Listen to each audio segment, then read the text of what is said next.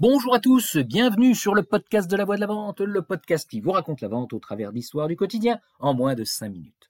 Aujourd'hui, je vous emmène dans mon bureau, dans lequel trônent deux outils indispensables pour moi, un téléphone portable et un ordinateur portable. Pour moi qui ai connu le monde sans ces deux outils géniaux, je suis un fan absolu de tout ce qu'ils peuvent m'apporter dans ma vie quotidienne de vendeur. Vous l'avez compris, cette histoire racontée par une vieille barbe comme moi s'adresse surtout aux jeunes gens, à ceux qui sont nés avec ces outils magiques entre les mains. Retour en arrière. Vous allez devoir faire preuve d'imagination. Alors, imaginez-vous. Le seul moyen pour joindre un client au téléphone, c'est de le faire depuis son bureau à partir d'un téléphone fixe. Et pour le gars que t'essayes de joindre de l'autre côté du bigot, c'est kiff kiff. En plus, si ce gars est un peu capé dans sa boîte, il a mis son téléphone en rappel sur celui de son assistante, et il y a donc ce premier barrage à franchir.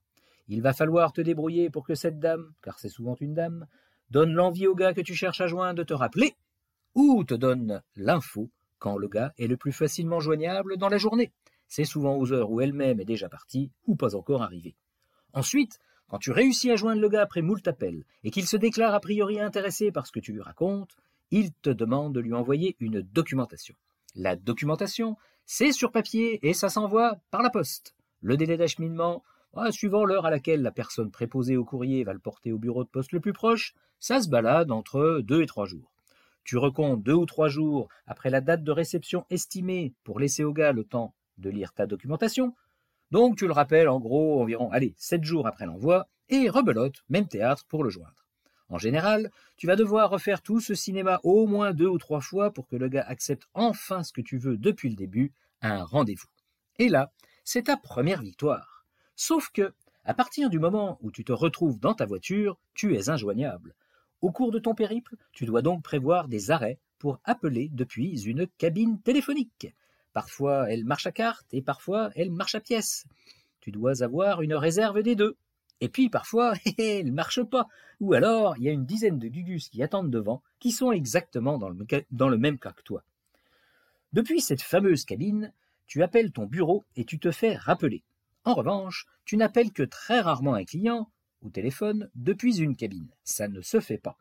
Tu donnes l'info à ton assistante qui rappelle le client. Bref, tout ça pour dire que le jour où Radiocom 2000 a débarqué dans nos voitures de commerciaux, le monde a commencé à changer pour nous. Vous vous souvenez? Bon, là je parle pour les vieux comme moi. Radiocom 2000, ne quittez pas. Ça ressemblait plus à un téléphone qu'on portait qu'à un téléphone portable. Le truc pesait pas loin de 5 kilos, mais peu importe, tu pouvais téléphoner depuis la voiture. Moi, j'osais toujours pas appeler les clients avec, mais au moins fini les arrêts à la cabine. C'est aussi à ce moment qu'est apparu Internet et la messagerie électronique. Les premières fois, j'envoyais des emails et puis j'appelais le destinataire pour savoir s'il l'avait bien reçu. En fait, je continue à faire ça parfois, mais maintenant c'est de la tactique. Bref, tout ça pour dire que le champ des possibles a commencé à se dilater.